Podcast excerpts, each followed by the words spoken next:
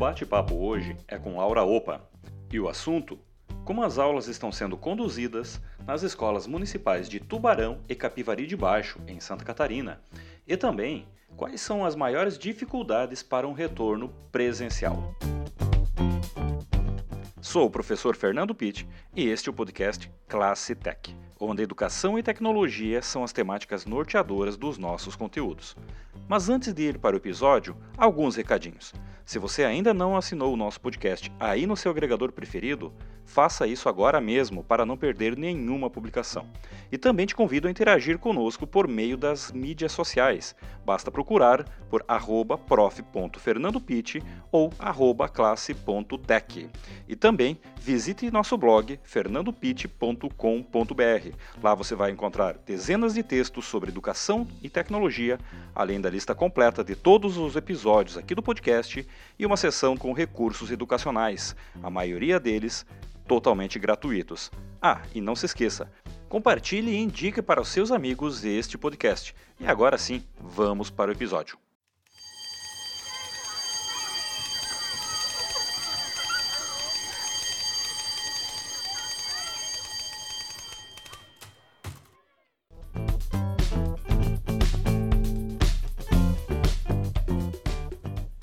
Por conta da pandemia que assola todas as nações nos últimos meses, inclusive aqui no Brasil, regras mais rígidas passaram a ser adotadas desde março para conter a disseminação da Covid-19, como distanciamento social, entre outras. Em consequência, todo tipo de evento ou atividade que gere a concentração de pessoas estão proibidos. O exemplo disso é a completa suspensão das aulas presenciais. A Unesco estima que no pico das suspensões, mais de um bilhão e meio de alunos ficaram impedidos de frequentar suas escolas. A única saída desde então passou a ser a utilização das plataformas digitais, ensinar e aprender pela internet. É assim que está sendo hoje no Brasil e também em muitos países do mundo. Contudo, sabemos que nem todas as redes estavam preparadas para esta migração tão abrupta como foi. E da mesma forma, nem todos os alunos e docentes dispõem de acesso à internet por meio de equipamentos adequados, como computadores ou laptops, e também conexões de internet dedicadas. Para saber qual é a realidade aqui em Tubarão e Capivari de Baixo, neste episódio vamos bater um papo com Laura Opa, presidente do Sintermulti, Sindicato dos Trabalhadores na área da educação da Rede Municipal de Tubarão e Capivari de Baixo, e também presidente do Comete, Conselho Municipal de Educação de Tubarão. Laura, sabemos que as redes há anos vêm se preparando, é, algumas conseguindo mais êxito, principalmente as particulares, e outras ainda engatinhando no início da implantação das plataformas digitais. E como está sendo essa mudança aqui na cidade de Tubarão e também Capivari de Baixo? As redes, os nossos alunos, as famílias dos nossos alunos, elas estavam preparadas minimamente para esta realidade que estamos vivendo hoje? Fernando, não. A realidade não, na realidade, as escolas municipais, né, da, da rede municipal de ensino, Tubarão Capivari, não estavam preparados para tudo isso. A gente utilizava uma, as mídias, é, internet, como pesquisa. É, não tínhamos o hábito de usar é, nenhuma plataforma, como as, né, a própria plataforma do Google. E aí houve um grande bloqueio no início dos trabalhos, porque os professores não estavam nem preparados e, e não sabiam utilizar. Né? Então, ao longo do tempo, começaram a utilizar por conta própria. É, hoje já tem o trabalho executado pelo Classroom, que é o, o, um aplicativo do Google, né? nos anos finais, quer dizer, do sexto ao nono ano. E na educação infantil e no ensino fundamental, a gente trabalha de outra forma, através de atividades que são colocadas através é, pelo WhatsApp, pelo e-mail, alimentando um sistema que eles, uma plataforma que eles utilizam que o Educar Web, que, que alimenta ali as, todos os planejamentos e o que tem que ser feito com o aluno, é, tem uma outra plataforma que utilizo, que é o Nina, também, que eu, eu desconheço, eu particularmente desconheço essa plataforma. E na educação infantil especificamente, as atividades são mandadas pelo WhatsApp. Então, a, aconteceu tudo tão rápido que os professores não foram preparados para que essas mídias acontecessem, né? é, é assim que está sendo colocado nesse momento de pandemia.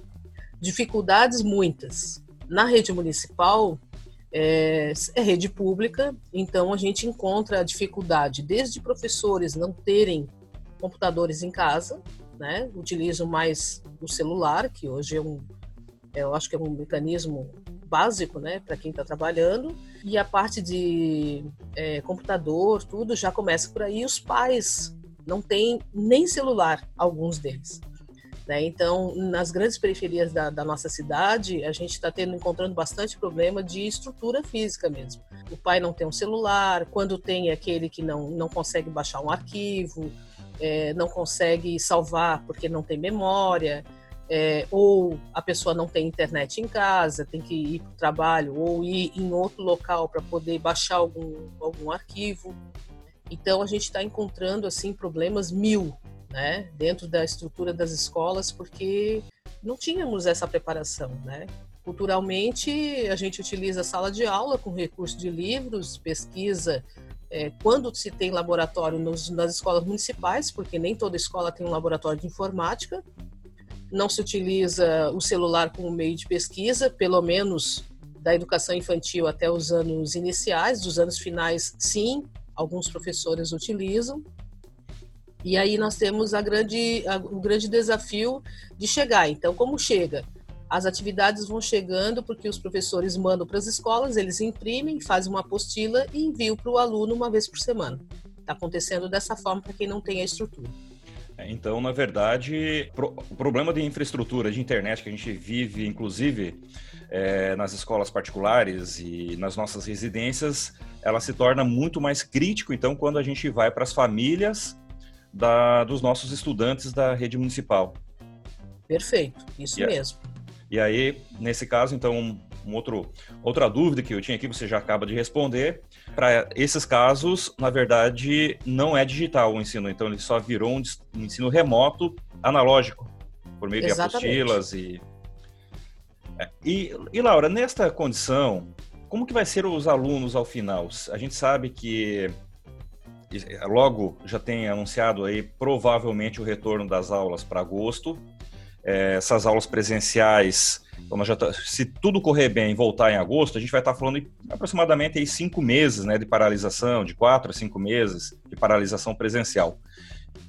Podendo ser mais, né, se, se de, de fato voltar em agosto, pode ser que ainda não volte. É, esses alunos que estão acompanhando via WhatsApp, via plataforma, em relação aos outros que não têm esse acompanhamento, a gente não vai estar aumentando ainda mais esse distanciamento social, inclusive, não apenas o distanciamento pedagógico, mas o distanciamento social desses, desses alunos e essas famílias? Eu acredito que sim. É, ainda há uma grande discussão até no próprio Conselho Municipal de Educação é, de como que vai voltar, né? como será o retorno e de que forma que será para repor esses conteúdos que não ficaram bem claros nesse trabalho remoto. E aí a gente se preocupa com o aprendizado, se, se, se preocupa com o cumprimento das 800 horas né, do, letivas que, que, que, é necessária. Hoje não mais a obrigatoriedade das 200 horas, mas é, 200 dias, desculpa. E, e aí a gente tem essa, essa questão de vai ficar muito prejudicado. Eu acho que esse ano é, vai ser um ano de poucos conteúdos novos, né? E um ano que vem ele vai ter que ter, na minha opinião, duas etapas, assim, uma etapa de, de recuperação do ano anterior, né, que, de conteúdos que não foram dados, e mais a parte nova do ano seguinte. E, e nós do Conselho ainda não sabemos nem como começar, porque nós não estamos se tratando aqui só das escolas públicas, nós também queremos dar uma orientação para as escolas particulares. E de que forma, né? Nem sabemos. Então a gente vai ter que fazer algumas reuniões com várias é, entidades representativas para a gente poder chegar a um denominador comum e que seja comum a todos. A rede municipal ela tem uma grande dificuldade que é a questão estrutural mesmo, de famílias e de professores e escolas, né? Então a gente vai ter algum, alguns problemas por aí. Ô Laura, quando a gente fala aqui de professores, as famílias a gente sabe que muitas vezes é questão financeira, inclusive, que impedem a compra de um computador ou mesmo de manter uma internet em casa, né? É, agora, quando a gente fala de professores, isso se dá mais por uma questão cultural ou por uma questão de nunca terem tido efetivamente essa, essa visão da necessidade de ter um computador, uma internet melhor em casa, ou também por questões financeiras. E complementando aqui o questionamento, há alguns anos atrás eu participei de uma palestra de, de um congresso de educação se eu não me engano, era o Dado Schneider, ele sugeria que cada professor que estava lá naquele momento, no, nós estávamos próximo a uma data comemorativa, que presenteasse o pai, a mãe, os irmãos com um paninho de prato e que ele se auto-presenteasse com um telefone bom, um smartphone bom. Porque ele mesmo, naquele momento, já colocava que a gente quer dar presentes bons para os outros, mas não nos presenteamos com uma ferramenta de trabalho que é um smartphone, que é um computador então, será que essa questão que nós vivemos nas nossas escolas, com os nossos professores, é cultural? É mais do que isso? Como você enxerga isso para que os nossos professores também tenham, de certa maneira, ou medo ou resistência? Qual é a palavra que a gente poderia usar para que eles não estejam um pouquinho mais é, letrados digitalmente? Eu acho que a palavra correta é de resistência. Né? Alguns têm resistência contra essas mídias novas, e não utilizam. A gente tem experiência agora de pessoas que, que nos conectaram através é, do WhatsApp, que a gente conversou, que a grande dificuldade é que não tinha internet em casa, mas não por porque não é porque é por opção mesmo, né? Por, por resistência a usar as mídias. É, não tinham um bom telefone, que foram obrigados a comprar, ou foram obrigados a trocar com um parente de casa porque não tinha um telefone que sustentasse toda a mídia que estava vindo. Então, eu acredito que a palavra seja resistência. Não é cultural, né? Até porque os nossos alunos hoje, principalmente dos anos finais, eles estão já, cada um com seu celular. Raramente a gente tem, a não ser o mais pobre realmente, né? O, o menos favorecido que não tem. Não tem porque não, não é porque não, não quer, é porque não pode né? Mas às vezes consegue um de um de um parente que deu, usado tal, e até já consegue utilizar. Mas eu acho que a resistência é a palavra exata nesse momento. E como é que a gente pode fazer, o, o que, que poderia ser feito para quebrar essa resistência? Será que, é, passada a pandemia, passada essa temporada de quarentena, ao retornar, nós, professores e estes um pouco mais resistentes, eles voltam mais flexíveis ou eles vão tender a voltar na sua resistência anterior? Não, eu acho que eles vão voltar totalmente flexíveis. É, eu digo que a pandemia ela tem trazido muito ponto positivo e ela será um divisor de água em todas as vidas das pessoas. pelos cuidados pessoais, que isso quase as pessoas não faziam comumente, né? Não eram é, não era um hábito diário. E, e, e a questão da, de utilização das vídeos agora que ficou mais fácil, está ficando mais fácil, não ficou ainda, vai ficar mais fácil. Eu acho que ele vai ser um método de, de, de pesquisa muito mais rápido, utilizar da plataforma para mandar um, um, conteúdo novo, um vídeo novo ou, ou algo semelhante, né, que, que, que vá contribuir para aquela aula. E, e, eu acho que realmente vai ser um, um grande desafio positivo daqui para frente. Então você acredita que eles vão se dar conta que eles têm no bolso uma ferramenta de pesquisa, de ensino, é, que eles têm acesso ao mundo todo, literalmente, a partir daquele aparelhinho do bolso. Tá? Isso Exatamente. vai. E nesse ponto, Laura, é, quando nós falamos aqui dos anos finais, principalmente, você já comentou ali no início, com certeza a gente vai ter uma perda né, de conteúdo. Mas como ainda é a educação fundamental, nós temos, por mais que já esteja, esteja lá no último ano, ainda terão mais três anos pela frente no ensino médio para recuperar. Mas você acredita que este ano, muita gente tem falado de um ano perdido, nós podemos considerar que realmente esse será um ano perdido para a educação? Eu acho que em partes não. Algumas coisas vão ser perdidas, né? A qualidade do ensino que é dado nos 200 dias letivos. Acho que isso a gente está perdendo. O, o, aluno hoje ele está muito mais esperto do que o do professor. Né? Então, se a gente dá um conteúdo, ele consegue fazer uma pesquisa através do YouTube, ele consegue, enfim, ele, ele utiliza outras mídias que o professor já não utiliza mais, que nós ainda tamo, estamos arcaicos, né? Estamos ainda lá no tempo do livro, no tempo da pesquisa é, comum, né? Como a gente dizia antigamente, de biblioteca. Uh, tem bastante professores já que estão engajados nisso, mas eu acho que vai ser é, um desafio diferente para eles. É, o grande momento, a discussão é voltar às aulas nos cinco dias né, normais da semana e mais o sábado. Então, nós teremos seis dias de aula durante o período de recuperação, provavelmente. E aí, claro, estenderemos para final de dezembro e janeiro, acho que pega uma parte ainda. É, ainda estamos estudando, fazendo os encaminhamentos de, de quanto tempo ainda precisaríamos para repor esses conteúdos perdidos e essas aulas perdidas, né? Então, nosso calendário de 2020 provavelmente avance 2021. Provavelmente. Final do ano letivo vai, vai ser no início do, do ano de 2021. Provavelmente. Nossa. Então nós temos aí um outro ponto, né, que seria até temática para uma outra conversa nossa, questão da saúde mental e, o, e a saúde principalmente psicológica, né, porque nós em sala de aula cansamos e precisamos do tempo de descanso, né? Então, com certeza, as férias dos professores também será comprometida, né? Esse tempo de descanso. Provavelmente. E aí a grande discussão, né? Porque hoje o professor está ficando à disposição da escola e dos alunos em média, diária, seis horas. Se ele trabalha quatro, ele está trabalhando seis ou mais. Já era assim antes por causa dos planejamentos que eram feitos em casa, né? Mesmo com a hora atividade garantida, a gente ainda tinha esse grande problema. Então, eu acredito que já está começando, sabe? Professores com, com muito nível de é, estresse, é, é, pânico, é, cansaço emocional, já agora, por causa do, do excesso de, de horas que está ficando à disposição da escola e dos alunos. E aí, claro, tem o pai que chega é, 11 da noite, 10 da noite, é a hora que ele abriu o esquema, vai ele mesmo pergunta para a professora o que, que é para fazer. Tem professores que sim, respondem, tem professores que não respondem, porque não é, disponibilizaram também os seus, seus equipamentos particulares para isso, né? Isso é um direito dele também. Então, olha, é complexo. Ele fica o dia inteiro no computador ou no celular mexendo e, e à disposição e respondendo e corrigindo e mandando de volta. Então é bem, tá bem difícil também. Vai ser bem difícil também.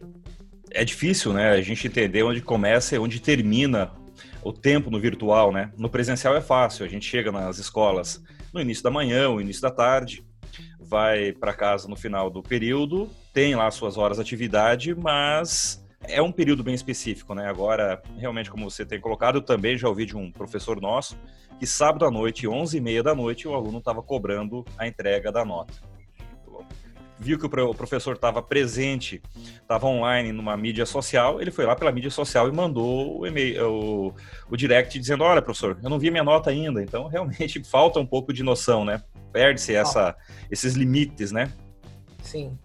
E Laura, voltando aqui para a questão do, da possível data de retorno em agosto. A gente ainda tem muita coisa para ver é, se vai de fato acontecer até lá. A gente, nesta semana, a gente sabe que as aulas presenciais de laboratórios em cursos livres já estão liberadas com uma série de protocolos aí de segurança. Agora, como você vê isso? Será que os nossos professores eles estão se sentindo seguros para retornar em agosto? As nossas escolas estarão preparadas para esse retorno, muitas vezes com salas de aula com 30, talvez até mais do que 30 alunos? Não, não estamos preparados para o retorno. Nem na questão de cuidados pessoais, né? Que isso a própria, no caso, no meu caso, a prefeitura tem que fornecer álcool gel. É, eu, eu, na minha opinião, até a máscara deveria ser utilizada e mantida pela própria pela instituição e não tem. Aí já se pensou em possibilidade de, em vez de 30 alunos, colocar 15, com um distanciamento ali adequado. É, e os outros 15 vai ficar onde se as salas de aula não têm estrutura de uma nova sala? Né? Seriam mais contratações, o dobro de contratações ou mais, o triplo, talvez. Então, nós não estamos preparados para o retorno e há um medo generalizado, não vou dizer que é 100%, né? porque a gente não conseguiu abranger todo mundo, é, do, deste retorno. Então, eu acredito que vai ser um grande problema o retorno.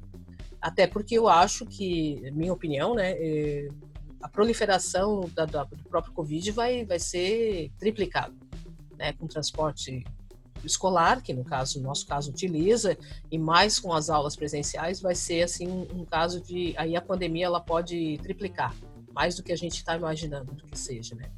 Mas, assim, os professores estão em pânico de ter que voltar a trabalhar presencialmente. Porque a gente sabe o que, que é, você sabe. O que, que é estar com os alunos lá, um do lado do outro. Ainda no Fundamental 2, que é do sexto ou nono ano, é tranquilo. Porque o aluno, ele pega sua máscara, ele fica com a sua máscara, não tem problema. Agora, imagina uma criança de 3 anos, 4 anos, que voltou para a creche, está usando máscara, não vai usar, porque ela não vai conseguir, até porque tem a cada duas horas tem uma refeição. Como é que vai estar o tempo todo de máscara? Aí na hora da refeição tira a máscara, perde a máscara. Onde é que está a máscara do fulaninho?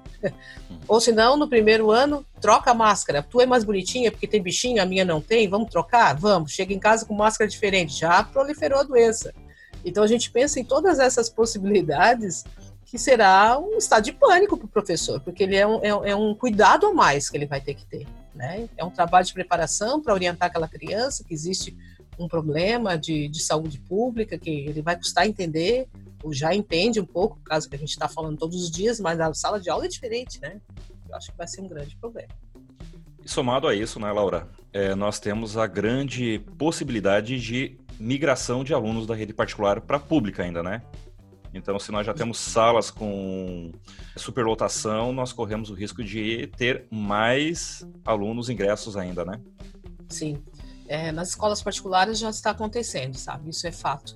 É, pela não flexibilização das mensalidades das escolas particulares, eles, é, os pais resolveram tirar da escola particular e colocar em pública, porque a utilização do método é quase não o mesmo, né? Óbvio, é diferente, mas é é através de plataformas. E agora algumas escolas de Tubarão estão começando a flexibilizar a questão da mensalidade. Então está sendo um pouco mais maleável a partir de agora. Algumas escolas não baixaram as suas mensalidades, é onde a gente encontra o grande problema, porque vai ter uma evasão grande, ou é, numa universidade, por exemplo, tratamento de cursos, né, ou desistência dos cursos. Então a gente tem essa questão. Então vai ser outro desafio.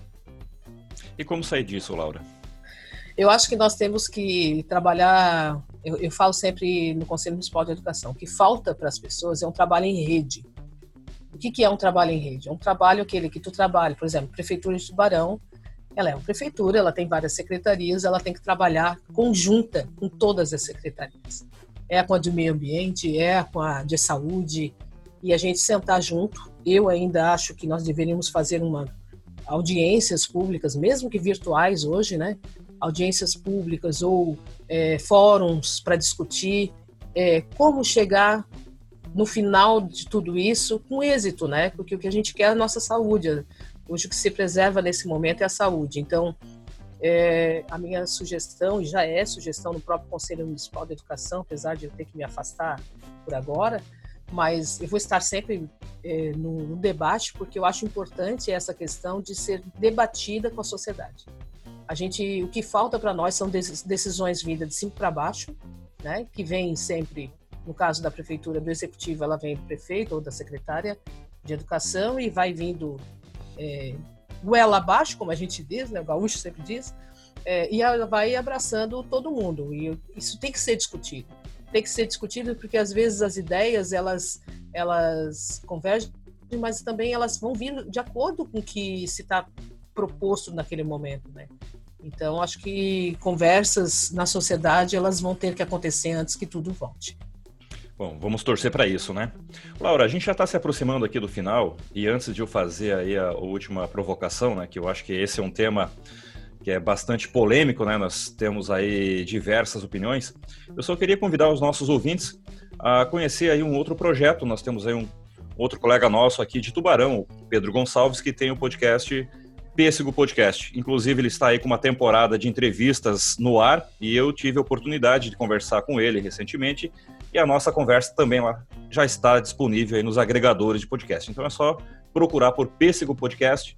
Você vai encontrar aí a temporada recente de entrevistas, a, usina literária, que trata também de pesquisa sobre a vida de autores e também uh, comentários sobre algumas obras vale muito a pena ler, eu recomendo. E também é outro garoto aqui da cidade que está levando a cultura, levando a nossa cidade aí para todos os cantos do planeta. Laura, então para eu queria fazer uma última provocação para ti aqui. Eu sei que o sindicato é da educação fundamental e esse tema aqui é um dos temas polêmicos da educação do ensino médio. É, segundo o INEP, nós tivemos aí 6 milhões 121 mil 363 inscrições no Enem para 2020, sendo que destas 6 milhões e 20 mil é para a prova impressa e 101 mil é para a prova digital. E também o próprio INEP coloca que 65% destes inscritos já concluíram o ensino médio em anos anteriores. 23% são concluintes, realmente, que estão no terceiro ano agora, e 12% são apenas treineiros. Então a gente está falando aí do universo de 6 milhões e 100 mil, é, algo em torno de 1 milhão e 400 mil alunos que de fato estão concorrendo a uma vaga nas faculdades que estão hoje no terceiro ano do ensino médio. É, e tem esse contexto todo, dia a dia, Enem, não a dia, mais 30 dias, mais 60 dias. Como você vê isso? Eu, na minha opinião, acho que deveria adiar.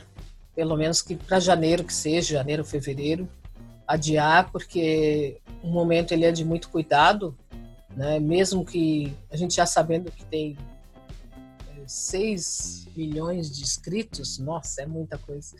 E, e, e, o cuidado, né, como é que vai ser feito? A gente não tem também estrutura. O último Enem foi feito na Unisul, muitas das salas da, da Unisul não tinham nem ar-condicionado funcionando. Né? Então, se for fazer para janeiro, também tem que pensar numa boa estrutura para que seja feito, porque a gente está abrangendo aqui o Brasil inteiro. Eu acho que o adiamento ou mais para frente, ou para dezembro, né? Que seria novembro, dezembro, janeiro. Eu acho que tem que ser adiado e todo, toda a modificação da estrutura de início de aulas, início de semestre, no caso, né?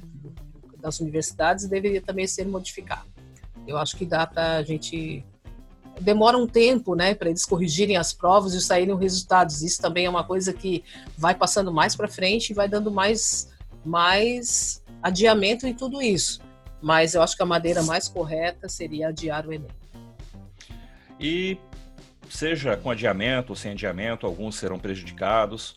É, também na questão da, como a gente já falou anteriormente, a própria digitalização, né? Eu acredito, Laura, eu queria ver a sua opinião a respeito disso, que nós estamos entrando numa nova era e que a nova era de distanciamento, ou talvez não vamos nem falar de preconceito, mas de realmente de divisão, não será mais por classe, por credo, por cor, por sexo, por opiniões, e sim vai ser pelo digital ou não digital. Ou seja, quem está no digital terá oportunidade, terá emprego, terá vida, terá relacionamento, e quem não está no digital vai acabar sendo segregado. Você acredita que isso de fato pode acontecer ou é uma opinião muito forte, muito radical do momento que a gente vive? Não, na atual situação que a gente vive, eu acho que isso é uma realidade. Né?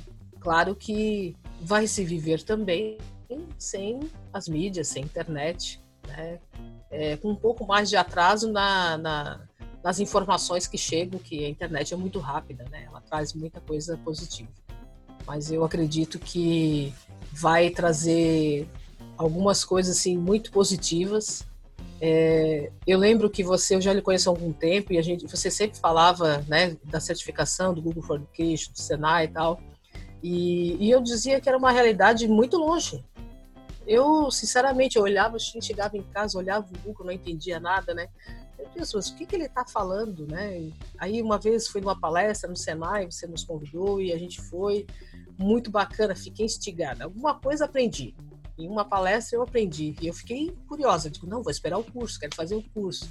Aí esse ano tive a oportunidade de fazer um curso e eu trouxe, né? Hoje eu trago para minha vida, porque é o meu planejamento diário, ele depende do Google.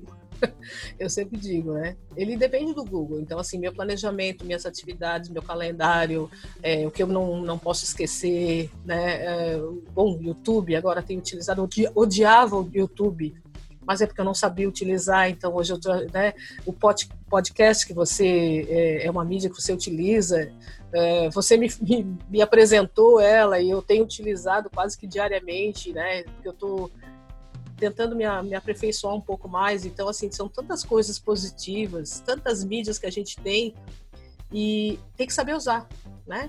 Mas para os nossos professores, Fernanda, a gente precisa de treinamento.